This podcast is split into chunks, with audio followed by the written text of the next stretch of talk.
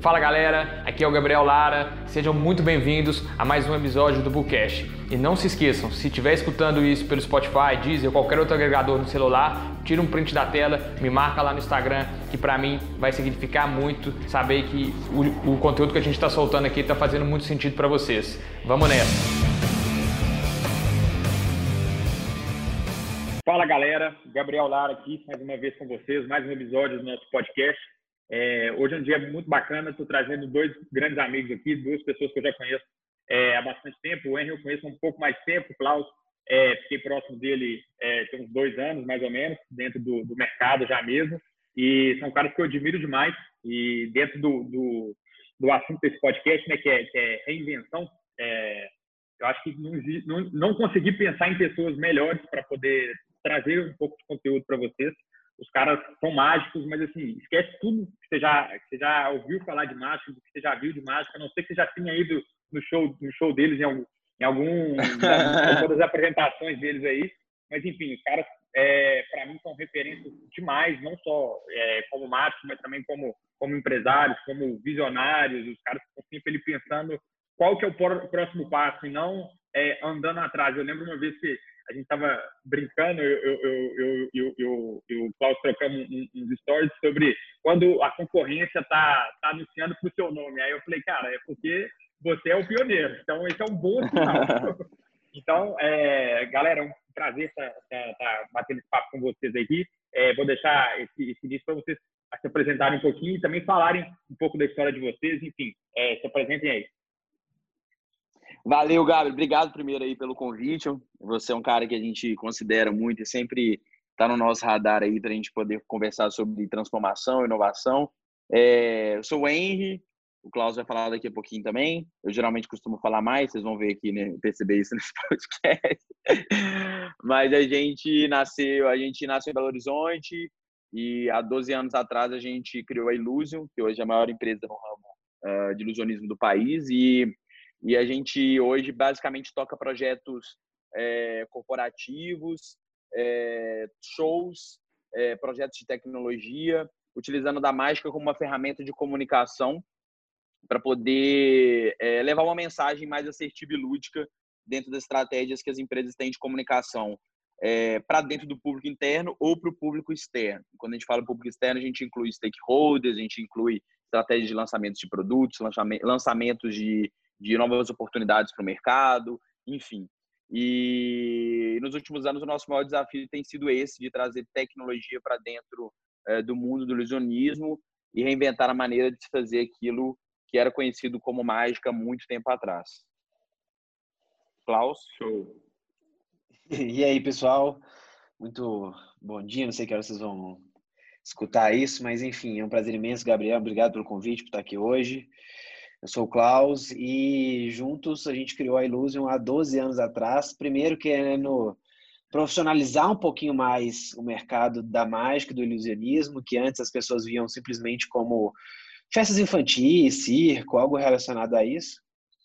E nos últimos anos a gente veio transformando a mágica como o Henry bem falou, ferramenta de comunicação, mas entendendo que o nosso produto, que é o ilusionismo, que é a mágica, que são essas apresentações, elas são uh, o meio para um fim, né? Então, o fim é você aumentar o seu resultado da empresa, é você comunicar melhor com seus colaboradores ou com seus clientes, é você levar uma mensagem que permaneça por mais tempo na mente das pessoas.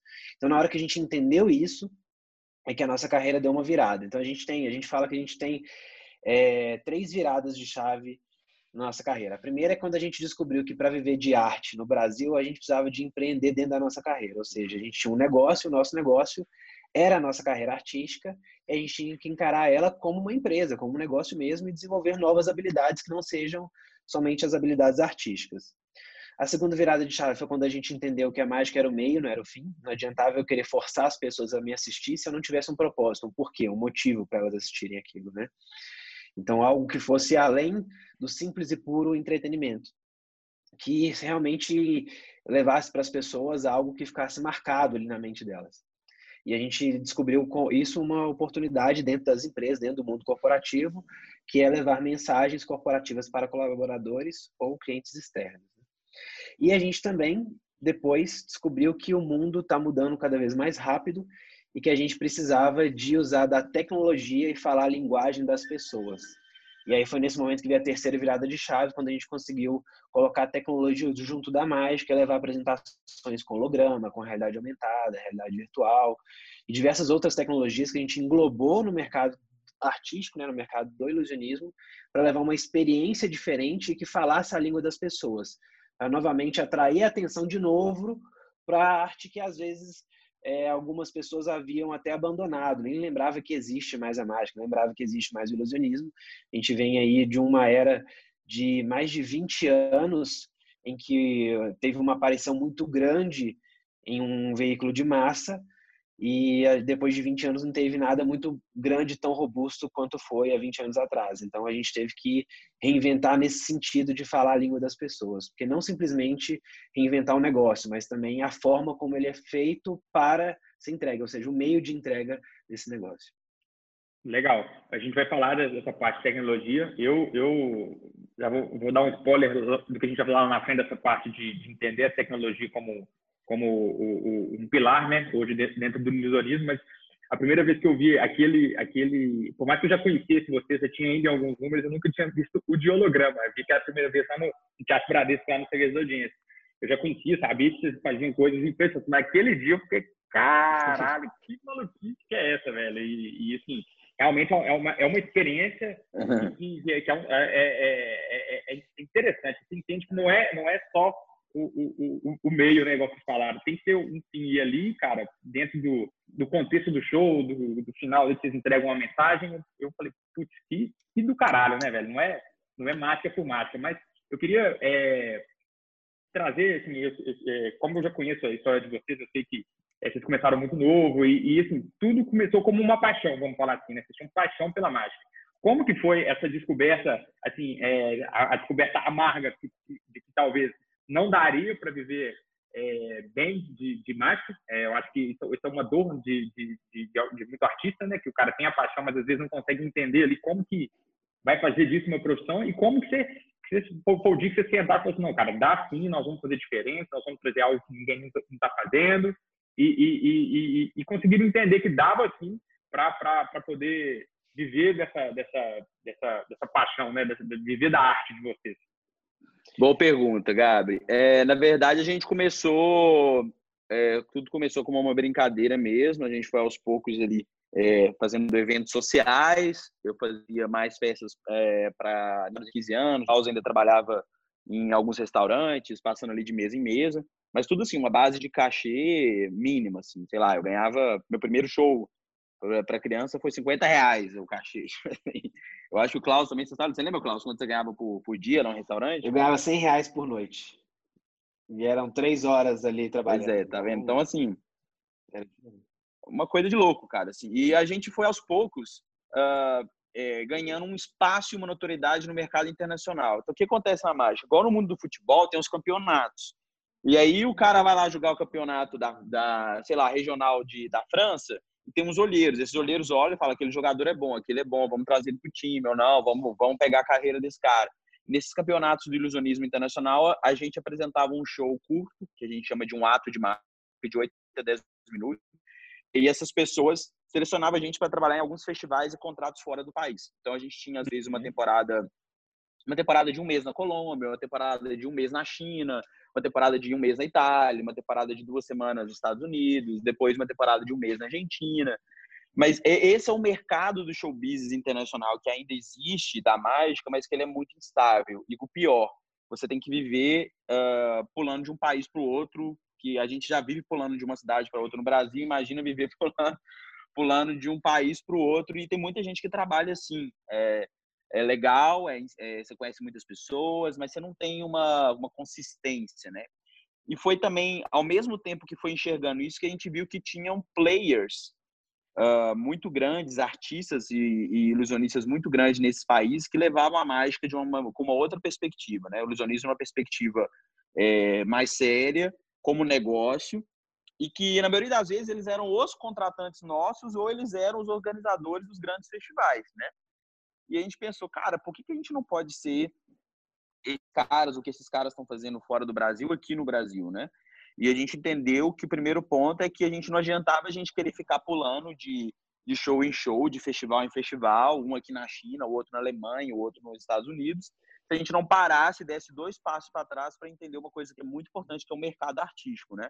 Então, existe o show, mas existe uma, uma sigla que está junto desse contexto, que é o show business, né? Que é o business por trás do show, né? E aí foi uma mudança total, porque a gente teve que parar, ir para o escritório, entender que a gente deveria entender sobre finanças e principalmente que a gente deveria entender sobre como transformar a nossa arte num produto. E como é um produto, ela tem que resolver um problema para as pessoas, ou ela tem que entregar algo que as pessoas paguem por aquilo, né? Então a gente começou a entender isso. A gente, primeiro, a surgiu como uma agência de mágicos. A gente entendeu que se a gente tivesse, primeiro momento, mais 10 mágicos trabalhando, a gente ia ter 10 festas de, de crianças rolando em BH e a gente ia entregar 10 vezes 10, antes a gente ganhava 100 reais por show, então a gente ganharia agora mais, a gente ganharia mil, então era ótimo. Então a gente foi entendendo isso, só que disso depois surgiu um problema que a gente pivotou a estratégia, que a gente viu que a gente não garantia a qualidade artística da entrega. Então era diferente a gente ter. Então começou a dar briga para os clientes. Então a gente, Klaus vai para qual show hoje? Vai para o show X ou Y? O cliente quer o Klaus no show X, mas o cliente também que é o Cláudio Show Y. A gente não conseguia garantir artisticamente a entrega de todo de todo de tudo aquilo que a gente estava fazendo. E aí uma agência de publicidade ligou para a gente e falou: olha, tá rolando uma propaganda, a gente está com uma campanha da Unimed, que é a campanha do Gênio, e a Unimed agora tem um, uma campanha nova que eles vão lançar no mercado, que é a cada dois reais é, é, por funcionário você tem Unimed dentro da sua empresa. E a gente queria saber se vocês conseguem fazer uma nota de dois reais virar um cartão da Unimed. Aí a gente falou, pensou, foi com, com o desafio e criamos isso, mandamos para ele, foi super legal. E aí a gente fechou um job grande que, que o ticket médio não era mais esse ticket médio do mercado social e a gente começou a perceber, olha, se a gente tiver uma estratégia de comunicação ligada àquilo que a gente faz, a gente não está mais no mercado uh, da festa infantil, no mercado do show social, a gente está no mercado corporativo do marketing, da comunicação, e isso muda completamente a percepção das pessoas têm sobre aquilo que você faz, porque você está colocando uma inteligência lúdica na entrega da estratégia que a empresa precisa. E foi então que a gente começou a criar esse contexto, primeiro, do que a gente chama de ilusionismo personalizado, que era trazer a mágica como uma ferramenta de comunicação para entregar uma estratégia. E a que gente era personalizar a, a, mágica, né? Que era personalizar a mágica. A gente já tinha a mágica, a gente personalizava ela para o cliente para mostrar o logo dele, para falar a mensagem que ele queria. E a gente pensou, opa, peraí, personalizar o que já existe, né? Sei, sei lá, trocar a carta, o, o, dorso da carta e colocar o logo do cliente, ele ficava mais feliz e pagava mais por isso. Então, hum. alguma, tinha uma relação entre preço e valor ali que ele pagava mais por algo que era personalizado, e se você ainda colocava uma mensagem junto, ele pagava mais ainda. Assim, Opa, temos uma oportunidade de negócio nas mãos, que ela paga mais, que não é mágica por mágica, não é entretenimento por entretenimento, e você não vai simplesmente competir com as outras pessoas que têm um show parecido. Você está personalizando, isso torna algo mais raro, mais único, e obviamente a entrega também. Eu, eu não sei se vocês, se vocês é leram esse livro, acredito que sim, é, mas tem aquele livro Estratégia do Oceano Azul, que conta a história do, Exato. do circo de que ele foi exatamente isso. Os caras falaram, velho, enquanto a gente ficar aqui como circo, velho, nós vamos ser circo. E os caras foram para outro caminho, né? Tanto é que o circo de Soler hoje, ele é, ele é, acho que ele é tudo menos circo, né? Ele é, é todo... ele é uma plataforma, né? Ele né? chegou... É uma plataforma de entrega de entretenimento. É basicamente o que a gente faz hoje. Assim. A gente começou a entender que a gente deveria ir para esse mercado. É, então foram surgindo outros briefings da Ambev, foram surgindo outras, outros desafios uh, de farmacêuticas. Ao pouco o mercado de São Paulo ia nos chamando, então a gente tinha que entregar projetos, shows é, é, no mercado de São Paulo. E, e é engraçada essa meu... história do mercado de São Paulo também, que a gente fala assim, a gente percebe que a maioria das empresas grandes que têm potencial para contratar grandes apresentações, elas estão em São Paulo, as sedes delas estão em São Paulo. Uhum. Mas São Paulo é um mercado um pouco à parte do Brasil, que parece que São Paulo é um país, né, dentro do, do Brasil. É. E eles não contratam muito gente que é de outros estados, então eles têm um preconceitozinho de, de tipo assim, ah, o cara é lá de Minas, ah, o cara é lá do Preconceitozinho Sul, ah, não, é preconceitozão mesmo. então, assim, a gente percebeu que o que, que a gente fez? Assim, olha, então a gente vai começar a abrir o mercado em São Paulo, a gente já percebe que tem uma empresa ou outra que contrata a gente de São Paulo, mas para atuar aqui. em Belo Horizonte. Olha só que engraçado. Então quer dizer que a empresa lá em São Paulo está fazendo uma mega ação no Brasil inteiro e a gente está sendo contratado só para fazer aqui? Não, peraí. Por que, a gente, por que essa empresa não ligou para a gente desde o início para a gente contratar as pessoas no Brasil inteiro ou para a gente ir para o Brasil inteiro e fazer essa, essa ação no Brasil inteiro? Não. Então nós temos que ser então nós temos que ir para São Paulo. Ah, mas como é que nós vamos para São Paulo, como todo bom mineiro? Fala assim, ah, e agora? Como é que eu faço para ir para São Paulo? Vou juntar Legal. minha mala e alugar um apartamento, um quarto e, e, e, começar a empreender em São Paulo. Não é bem assim, né? Vamos, vamos pensar com a cabeça. Uhum. A gente comprou um telefone 011. A gente colocou, a gente colocou o telefone 011 no site. Fizemos alguns anúncios na época. E aí o uhum. telefone começou a tocar. A gente falou assim, ah, então atende, atende e aí o pessoal falou assim, mas vocês estão. Vocês têm um telefone 31 também? Vocês estão em, em Belo Horizonte? Eu falei assim, não, a gente tem uma sede em São Paulo e uma em Belo Horizonte. já virei, aí já virei uma média empresa, né? Aí, gente, aí o cara virava pra gente e falou assim, mas a gente consegue fazer uma reunião? Eu falei assim, claro. A gente pegava um ônibus à noite e ia embora para São Paulo, chegava de manhã, fazer a reunião que tinha que ser feito e, se for o caso, voltava ou resolver o que tinha que resolver por lá. Já fizemos muito disso. Então, assim, o processo de uhum. crescimento natural de uma empresa é entender que a gente não precisa ter. Eu acho que quando a gente fala sobre dar certo em alguma coisa, as pessoas têm um, um, um dogma que tem que ser né, excluído da vida das pessoas, que é precisa ter dinheiro para dar certo. Você precisa ter investidor, você precisa é, ter alguém por trás bancando, você precisa de ter sede realmente, não precisa, né? Na verdade, o que você precisa é mandar, mostrar uma experiência profissional para que, que você consiga ali quebrar todas é, as dúvidas, questionamentos e objeções que as pessoas, que seus clientes têm. E, e depois que você quebrou isso, você conquistou o cliente, falta vender, rematar a venda, né? Rematar o negócio. Sim, é, eu isso, acho, isso, isso é verdade, que... cara essa questão de, de, grana. Eu vejo que é, vocês conhecem, né? O, o, Rafa Brama, a gente tem lá o, o nosso produto no, no, mercado da música, e isso é uma, é uma, é uma. Na verdade, eu, eu tenho minhas dúvidas até, até que horas é uma, é uma, é uma desculpa do cara realmente protelar, né? ele fica jogando o, o, medo do fracasso dele para frente, tipo, ah, eu não tenho grana, eu não tenho isso, e até que ponto realmente o cara tem isso na cabeça dele como crença limitante, né? Vamos colocar assim, que realmente, velho, ah, eu não tenho grana, é, teria que dar certo, é, eu teria que ter, estar em São Paulo. E eu gosto dessas histórias de bastidores que mostram realmente isso, né? Às vezes o cara chega vê lá, é, vocês dois dando entrevista no Danilo Gentili, com o Silvio Santos, enfim, Sabrina Sato, e, e, e, acha que aquilo ali brotou, né? E, e não que vocês começaram com essa porrada de incerteza, tendo que adaptar, tendo que se reinventar, e principalmente eu acho que isso é, é muito importante, principalmente quando a gente está falando no mercado de entretenimento ali, de arte, é, de às vezes você entender que você tem que ceder. Eu vejo que às vezes muito, muito, muito empresário, muito artista, ele ele quer dar certo do jeito dele, ele não quer modificar nada na estratégia Exato. dele. Ele acha que tipo assim, que o mercado tem que se adaptar a ele e não ele tem que se adaptar ao mercado. Eu vi uma frase uma vez da Anitta, a Anitta é assim, cara, você gosta ou não do que ela canta, do que ela faz, velho, tem que respeitar, não tem jeito. Tem. É, Sim, tem quem é empresário, que... respeita. E ela fala um negócio, cara, eu entendi, meu jogo virou quando eu entendi que, além de cantar, eu, na verdade, eu tinha que deixar de ser cantora, eu tinha que ser uma empresária que canta. E aí que, eu, que ela começou a entender os caminhos que ela tem que seguir. Né? Não é à toa que ela é pioneira numa porrada de coisa, e ela que puxa a fila. E isso eu acho muito legal. Eu acho que, que é, a gente trazer esse, esse bastidor e essas incertezas, tanto de, de ver se tiveram que pivotar, olhar, dar um passo atrás, abrir mão do que vocês imaginavam que teria que ser é, inicialmente, é interessante, é um, é um conteúdo legal para quem está escutando trazer isso para a vida, porque realmente estar tá no mercado é, do dia a dia ali é, é ser desafiado sempre, tá sempre, sempre, sempre que pensar, né, como que eu vou, vou dar um passo além, diferente do que eu acredito. Que, é, tem uma, uma frase muito legal também que eu gosto, que é o que te trouxe até aqui não necessariamente vai te levar para o próximo passo, né? Então a gente tem que estar com certeza. com isso. Com certeza. Uma coisa que você falou, Gabriel, voltando essa parada da reinvenção e tal, eu acho que são duas coisas que, que a gente fala muito e que é bem legal, assim, que, que, é, uma, que é um nível de, de estratégia que a gente coloca na, nos nossos projetos. Assim. Primeiro é que essa pandemia já nos demonstrou mais do que nunca que a nossa capacidade de abstrair a sua estratégia é, para acreditar nela é o que faz você chegar na sua estratégia.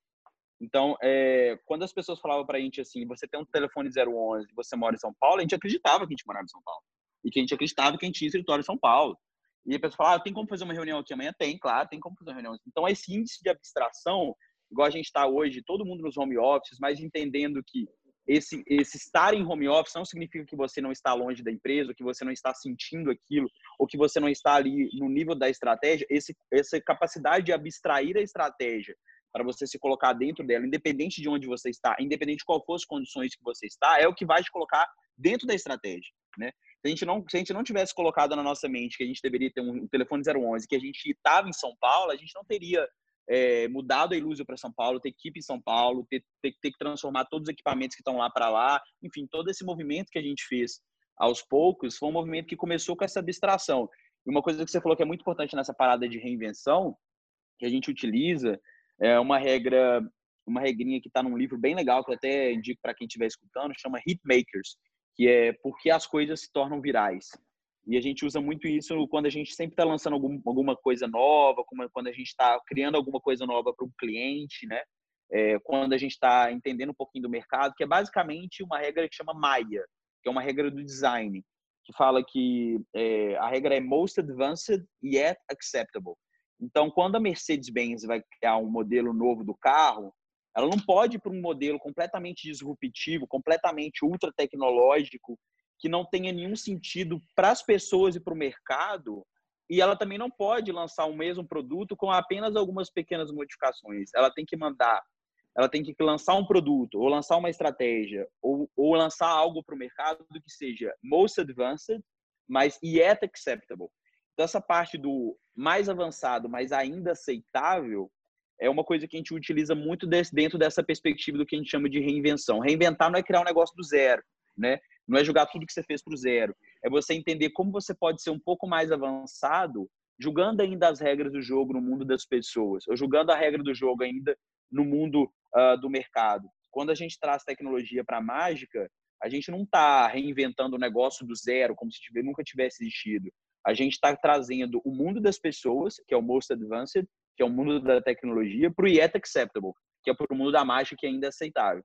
Então, acho que essa, essa regrinha é bem legal para quem estiver querendo trazer algo, seja para um mundo artístico, é, enfim, ou, ou para qualquer tipo de lançamento que você for fazer para dentro do seu mercado, você tem que saber mais do seu mercado para entender como o mais avançado vai julgar as regras do jogo, mas vai ser pioneiro por isso, né? Então, uhum. Então, quando a Anitta lança um funk novo, ela não está lançando um ritmo completamente feito do zero.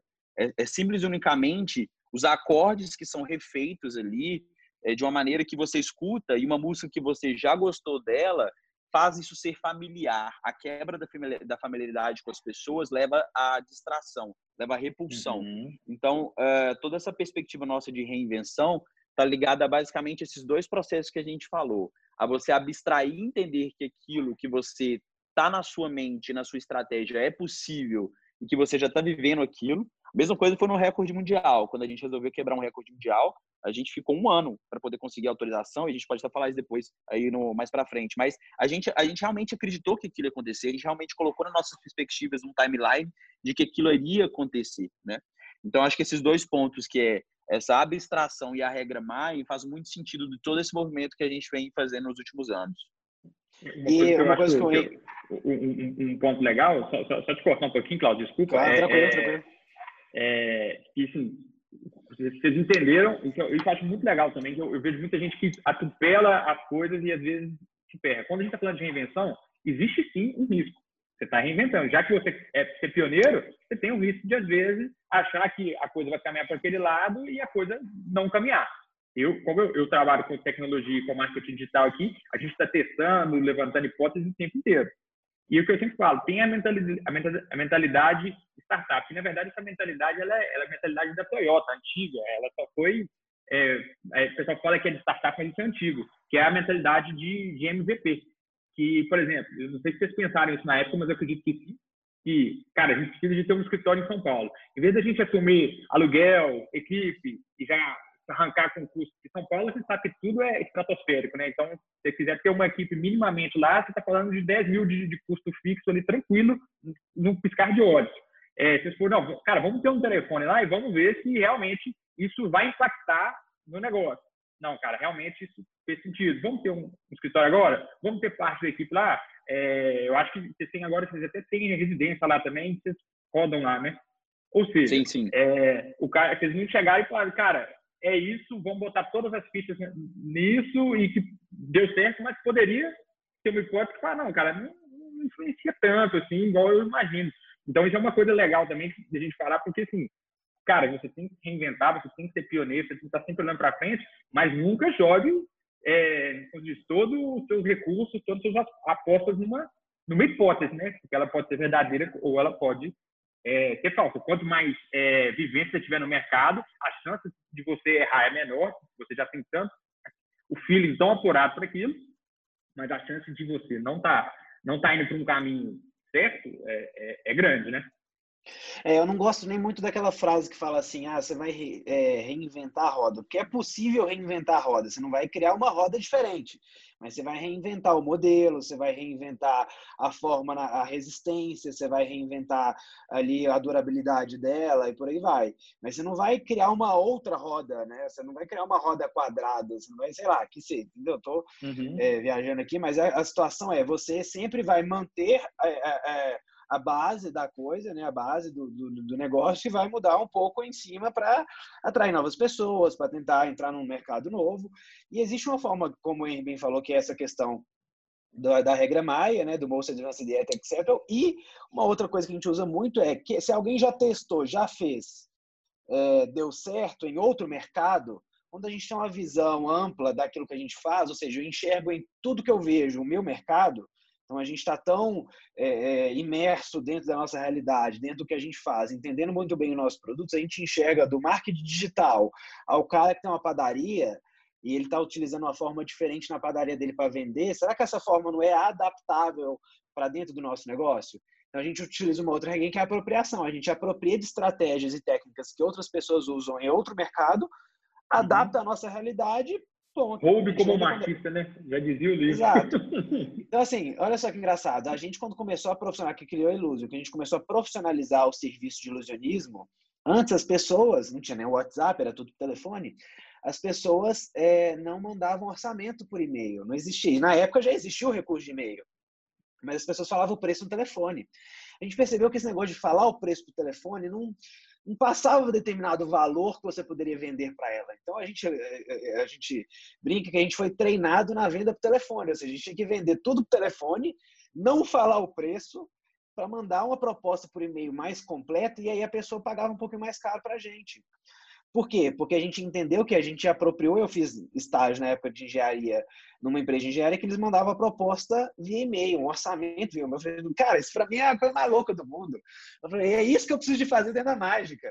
Entendeu? Então eu vou começar a mandar propostas via e-mail. Não deu outra. Enquanto os mais estavam passando preço por telefone, na hora que a menina falou assim, oi, você já pedia com bom dia, é, com, com, sei lá, na época, né? Illusion, bom dia, a pessoa já, opa, peraí.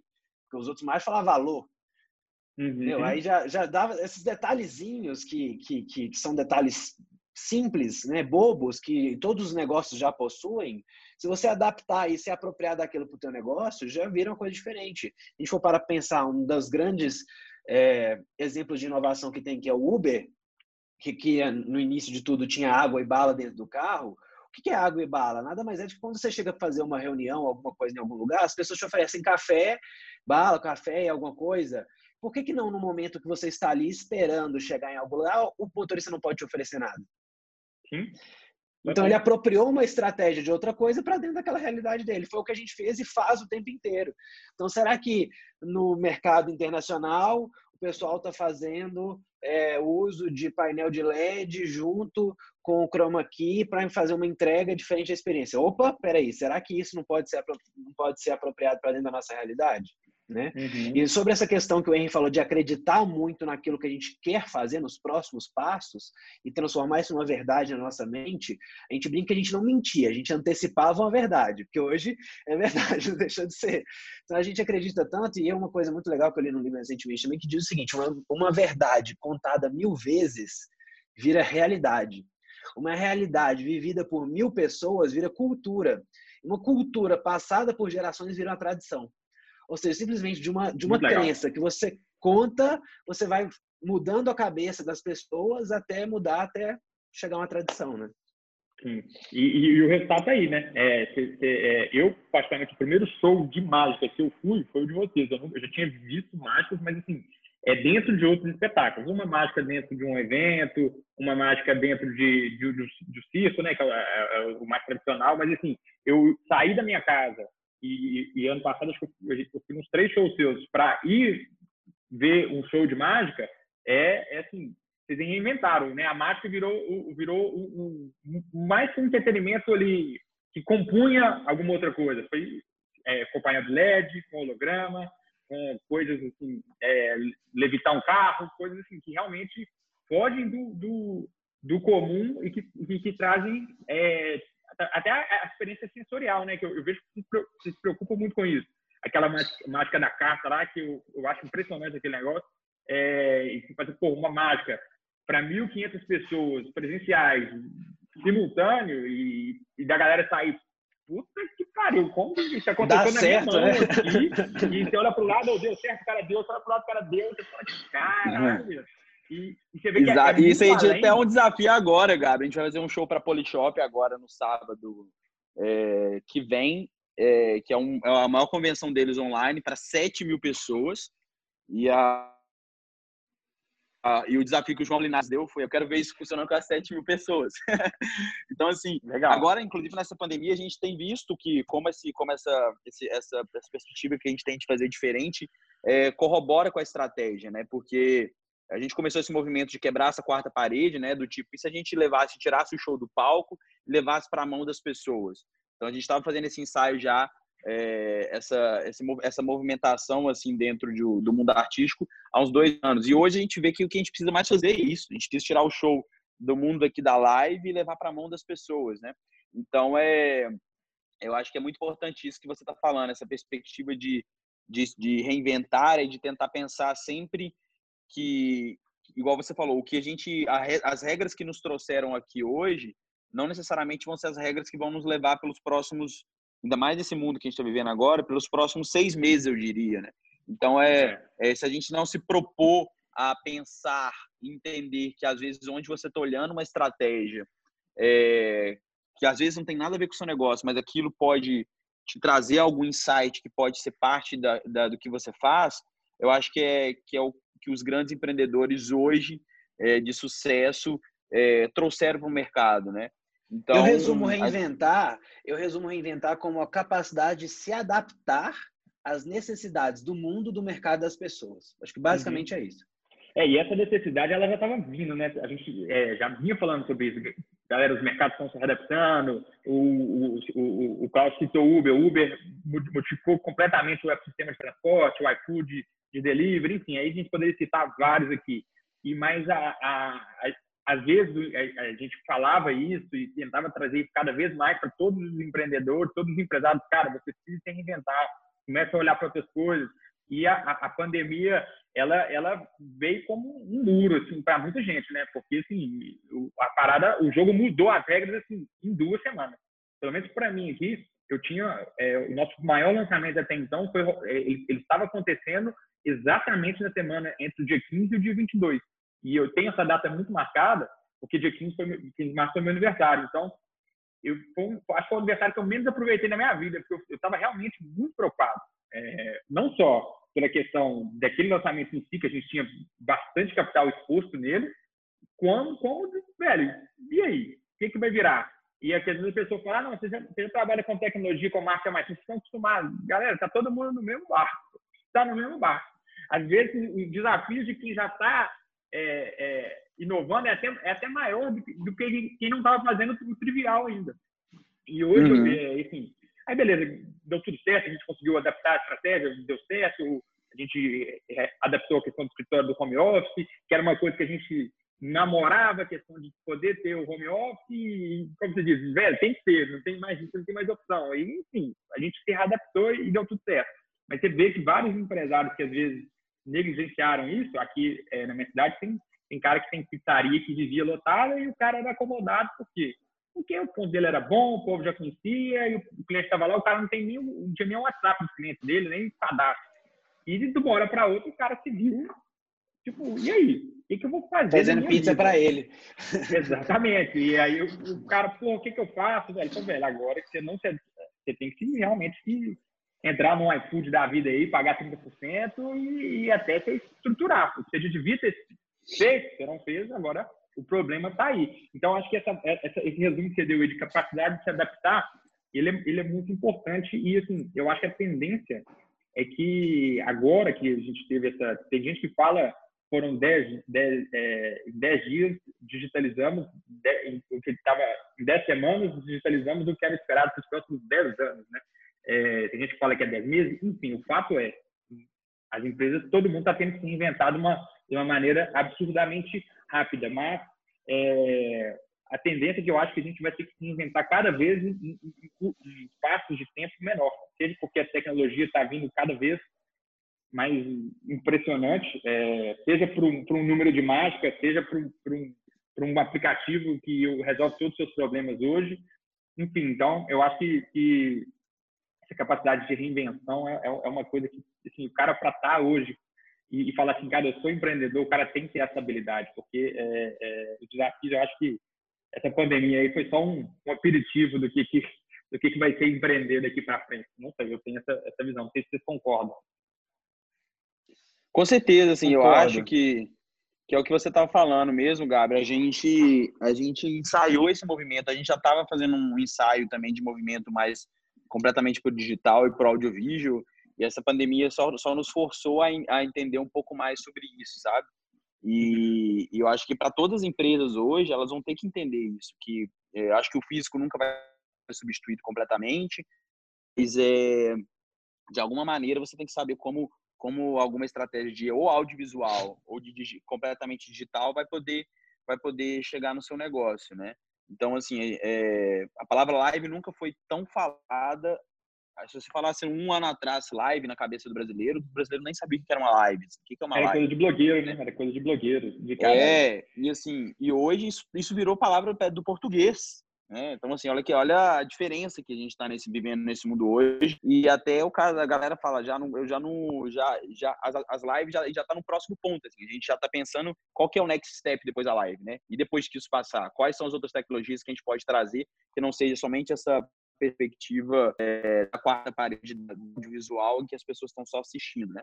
Então a gente está agora também nesse movimento de, de reentender esse mercado, entender como que a gente pode criar outras uh, maneiras, e é um projeto novo que a gente vai lançar pelos próximos dias, de, de também é, sair um pouco dessa perspectiva apenas do da live transmitida para criar outras, outros mecanismos de engajamento público. Sim. E eu, eu acho uma coisa, não sei se vocês vão concordar com isso, eu estava até conversando com, com, A gente fez um episódio do podcast com o Bernardo de da TM1. Sei que vocês conhecem, sou muito amigo dele também. É, de como que vai ser esse passo até dentro do, do, digital, sabe? É, do, do, meu mercado. A gente vinha muito da questão do, do ROI, né? A gente ficava muito velho. Você tem que colocar grana, tem que voltar. E o que eu vejo, que nos Estados Unidos já está acontecendo, e que eu acho que uma tendência aqui é de voltar aquela preocupação com o brand mesmo, de você cuidar do cliente, de você ter algo além do que um curso online. Seja manda uma coisa para o cara, é, que comece alguma coisa de live aqui, mas que termine num, num, numa, de algum brinde, algum souvenir chegando na casa do cara, que o cara fala, que do caralho. Enfim, é, é, a gente tem que pensar além, porque é, eu, eu também não acredito é, no digital 100% e que acabou feira, acabou eventos. Eu acho que, cara, a gente vai se, vai se adaptar. Talvez o, o híbrido vai ficar, sempre vai ter o, o, as pessoas que vão ser mais preocupadas, que realmente não vão querer aglomerar, mas eu não acredito que vai acabar. A gente, pô, nós somos seres humanos, a gente precisa do contato físico, a gente precisa de estar junto. É, é, aqui mesmo no escritório eu falo isso. Galera, uma coisa é quando a gente abre o, o, o Teams aqui e faz toda a nossa, nossa reunião. Outra coisa é quando a gente está junto, está todo mundo aqui, o brainstorm é muito mais produtivo, é, enfim. Mas são, são perguntas, né? são desafios que ficam no ar e que a gente tem que estar com o radar ligado para poder entender quais são os, os próximos caminhos. É, a gente está caminhando para o final aqui. É, enfim, vou deixar agora aberto para vocês aí falar, passarem as, considerações finais é, e deixar uma, uma mensagem para a galera aí, seja de, de, de, reinvenção, de incentivo, enfim, um insight, uma dica. Tá? Vou deixar é, aberto aí para você falar. É, eu acredito que, sem dúvidas, é aquilo que você está falando, é um momento que ele obrigou as pessoas a tomarem decisões das quais elas estavam postergando serem tomadas. Então, você simplesmente pode olhar a pandemia com dois olhos, né? Com o olhar negativo do tipo, putz, me ferrei, ferrei meu negócio, etc. Ou com o olhar positivo de falar, cara, ela fez a gente abrir o olho sobre muita coisa que a gente estava postergando e simplesmente não estava tomando a decisão. Então, ela simplesmente agilizou você a tomar a decisão. E eu sempre falo que se você quebrou por conta da pandemia, não foi a pandemia que te quebrou, você já estava quebrado antes, ela só foi o gatilho. Então, é, se você também, ou você demorou a abrir o olho porque você deve enxergar, ficou reclamando demais, lamentando demais. Então, assim, a, a, situação é: não é momento de reclamar, reclamar não resolve, não é momento de lamentar, porque lamentar também não resolve. É momento de você voltar a encontrar com o seu propósito, de lembrar do porquê que você começou a fazer o que você faz. Por que você começou a fazer o que você faz é o que vai te dar energia para suportar qualquer tipo de crise, qualquer tipo de problema ou obstáculo. A pandemia simplesmente fez você abrir os olhos, enxergar o seu negócio de cima, com a visão macro, entendendo que existem outros fatores do macroambiente que podem, que podem alterar a sua realidade e que se você não está atento para eles, infelizmente, você está despreparado. A realidade é essa. Então, é momento agora de você enxergar esse momento de, de com, os, com os olhos, com um olhar mais positivo, tomar decisões mais rápido, é, se adaptar à necessidade das pessoas e, sem dúvidas, as pessoas nunca vão deixar de, de, de, de, consumir experiências, de consumir, né? Às vezes elas podem estar um pouco mais assustadas, mas elas vão consumir sim assim. E se você não se adaptar, alguém vai se adaptar primeiro e você vai ficar para trás. Então, acho que é um momento de adaptação, de uma visão macro do seu negócio e, sem dúvidas, de você enxergar de forma mais positiva e, principalmente, afirmar ainda mais o seu propósito agora. Legal. E também acho, Gabriel. Só, é... só, fazer um, um, ponto dentro do que, ah. o Klaus falou, que, é, que, é, que a gente não falou e que é, você falou uma palavra muito legal, que é questionar. Eu acho que isso é um, um poder, do, uma coisa que o empreendedor tem que fazer, né, cara? Você tem que estar sempre se questionando. Tipo, será que tá, tá, tá certo? Será que é isso? Será que. E, e engraçado, eu estava tava conversando com um amigo meu que é do mercado imobiliário e ele falou uma coisa, e é verdade. Falou, cara, o cara que está dentro de um shopping, tem uma, uma, uma loja e, tem lá um custo de 30, 40 mil para manter, só para abrir a, a, as portas, ele está se questionando uma hora dessa. Velho, será que o caminho é esse? Será que eu já não. Se eu não pegar toda essa grana e investir talvez num tráfego online, não faz mais sentido? Será que eu preciso realmente estar na avenida tal que eu pago 10 vezes mais caro que uma avenida para trás? Então, assim, muita, muita coisa que muita gente não se questionava, hoje o cara está se questionando. É, acho que esse momento também está servindo para isso. Vai lá, Henrique. É, não, acho que também, uh, além do que o Klaus falou, que eu estou percebendo é que a gente está num, num, momento que a gente tem que, que, que se doar mais nas, nas, estratégias, se doar mais nas entregas do que a gente já fazia, sabe? Então, às vezes tem muito cliente nosso que pergunta, ah, a gente vai, a gente quer, a gente quer fazer aqui oito lives com vocês, a gente vai fazer oito, um projeto grande, tem como a gente fazer uma live para a gente poder entender como isso vai ser? Há, muito tempo atrás, a nossa resposta muito provavelmente seria não. Hoje a gente já entende assim, putz, e se a gente fizesse, entendesse como é essa estratégia? A gente está num período que é um período de, de estar mais próximo, de doar mais e, e, e de escutar mais para entender quais são as possibilidades. Né? O mundo está mudando muito, é, a gente não sabe que, que, qual, como vai ser esse novo normal. É, a gente não sabe qual vai ser a segurança das pessoas em estar mais próximo das outras pessoas e quanto isso vai durar, até que se tenha uma vacina, se vai ter uma vacina. Então, como é um período de incertezas, eu acho que na incerteza é o período de você querer escutar mais e doar mais e às vezes fazer aquilo que você não fazia antes. A gente está pegando um comercial, a gente está pegando marketing, a gente está falando mais com o cliente, a gente está falando mais com as pessoas que fazem parte do nosso negócio. E eu acho que esse momento de olhar mais internamente e querer se doar mais é que é o primeiro passo você criar uma estratégia para poder se diferenciar. Legal, cara, isso é verdade, muita verdade. É, às vezes o, o, a rotina, muita, às vezes é a rotina mesmo que nos impedem de, de olhar coisas elementares, como conversar com o cliente, entender ali um, um pouco mais o contexto de cada um, e às vezes até a falta de, de, de humildade mesmo do empreendedor. Isso é, pode parecer estranho, mas eu, é muito comum. O cara às vezes se coloca numa posição tipo, cara, eu, eu sou eu, eu e, e, e minha entrega é essa, e hoje chegou a hora de a gente aprender, né? Até falei com você que a gente fez uma, uma turma de um primeiro projeto e, e colocamos 100, 106 alunos, se eu não me engano. E, cara, resolvemos que nós íamos escutar um por um. E deu um puta trampo, mas você pode ter certeza que o que a gente tirou de insight, de, de, de coisas que a gente pode adaptar, vamos mudar isso, vamos acrescentar isso no curso, é, e simplesmente porque a gente perguntou para quem a gente precisava de perguntar, que eram os clientes. Não aquela coisa, não, velho, eu sei o que vocês precisam, como se diz, me escuta e fica quieto aí. Não, é a gente entender que a gente precisa sim de entender mais o campo, os anseios ali dos clientes, das pessoas, e seja é, é, o seu cliente quem seja, cara. Às vezes é um cara que você que pagou ali micharia para ter acesso ao seu produto, ou pode ser um mega é, cliente seu que corresponde a bastante do, do, do, do seu faturamento. Tem um pouco mais de, de humildade, mais tato ali para poder entender e conversar, entender, para entender o, o, time, né, as pessoas que estão com vocês. Acho que isso aí, esse é um momento muito da gente aprender de todas as pontas, né? Porque tá todo mundo Exato. tendo que aprender aí. Galera, muito obrigado, valeu demais pelo, pelo papo. Acho que a gente começou aí por uma hora, deu bastante é, insight. A gente acabou que nem entrou muito na questão da tecnologia e tudo, mas acho que só que a gente trouxe aqui de reinvenção, que de fato é o, é o, é o, é o tema, é é, é o tema do, do, do, desse episódio. Eu acho que já trouxe bastante insight, bastante coisa para as pessoas questionarem mesmo. Eu acho que se você sair desse, desse episódio se questionando e, e, e, fazendo algo diferente, uma coisa que seja, eu acho que já valeu aí é, a gente ter, ter, ter dedicado essa, essa hora aí para poder é, bater esse papo e, e, enfim, a gente ir trocando experiências e trazendo conteúdo para vocês. Muito obrigado. É, e é isso aí, cara. Valeu, vamos marcar o próximo e tamo junto. Valeu, Valeu demais. Obrigado, tamo junto. Valeu, obrigado.